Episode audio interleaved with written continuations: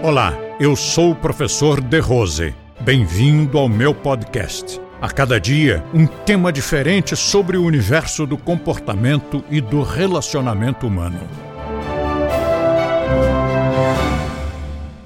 Programação para o sucesso é aquele clique que você precisa fazer na sua cabeça, porque nós, brasileiros, a maior parte dos latino-americanos, nós estamos programados para o fracasso.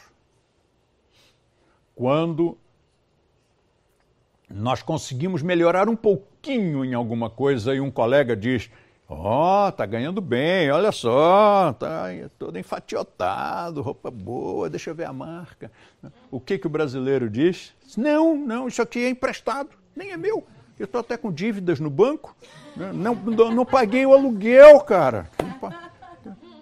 Tudo mentira. Ele só não quer parecer bem sucedido. Ah, mas vai incomodar os outros, os outros vão nos prejudicar. É, vão prejudicar na mesma. Inveja, de qualquer maneira, você vai produzir. Ou porque você é um pouquinho mais alto, ou porque você é um pouquinho menos pobre, ou porque você é um pouquinho menos burro. Você sempre vai produzir inveja. Então nós temos que reprogramar. Mas a tendência é sempre daquela humildade excessiva, aquela modéstia doentia que faz parte da nossa cultura. Nós temos a programação para o fracasso, temos que trocar isso. Num dos nossos livros, eu acredito que seja no tratado, tem lá um capítulo ou um subcapítulo intitulado Programação para o Sucesso. E ali tem algumas frases e algumas dicas de como é que você pode produzir essa programação. Como é que você pode educar o seu emocional para que ele aceite o fato de que você pode sim ser uma pessoa bem-sucedida? Tem uma série de frases, algumas frases para você dizer quando acorda, então você já se programa para aquele dia, outras para dizer quando vai dormir, outras para dizer para si mesmo quando alguma coisa desagradável acontece durante o dia.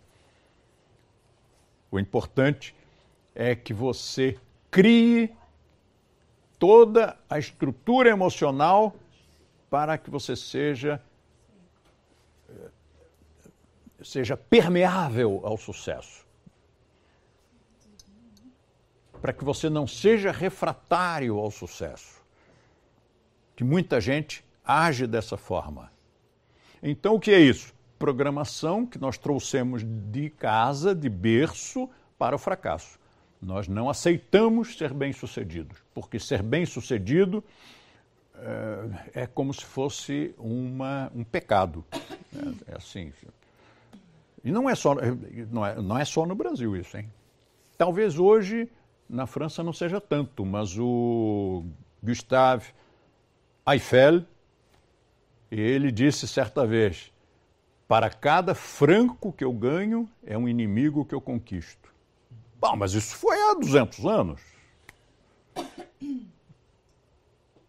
Acredito que hoje não seja mais assim, né? Eu acho. Nem tem mais franco.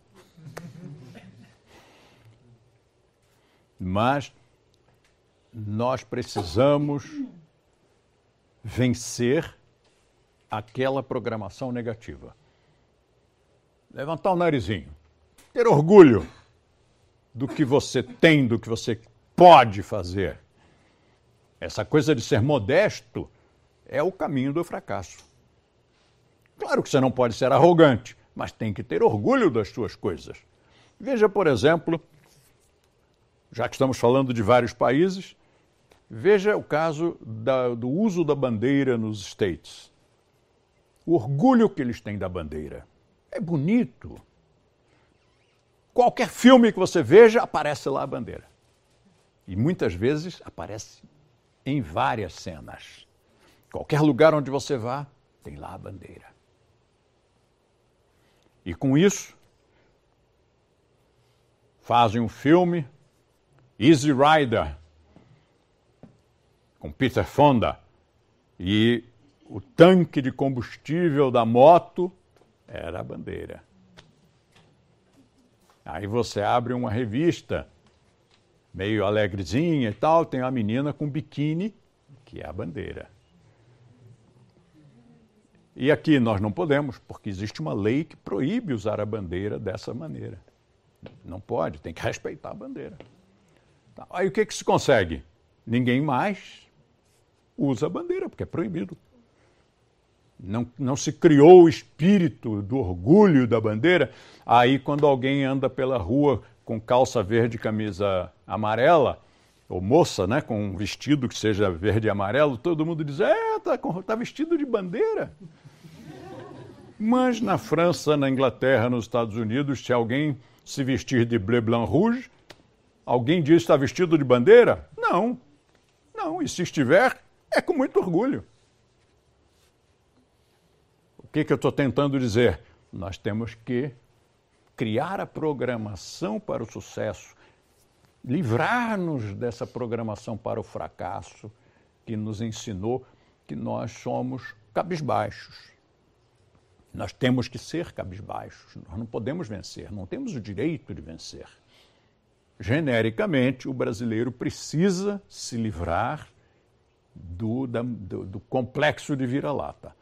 De resto, é o tempo todo ter atitude afirmativa. A maioria já tem, alguns ainda não. Atitude afirmativa é quando você naturalmente é proativo. Naturalmente você apoia e gosta e, e toca para frente as ideias. E o contrário, quem não tem atitude afirmativa, a ação, a atitude é sempre reativa. São pessoas reativas, reacionárias. Ah, não, isso não vai dar certo. Não, não, não, não deixa esse cara fazer isso, não, isso não vai funcionar.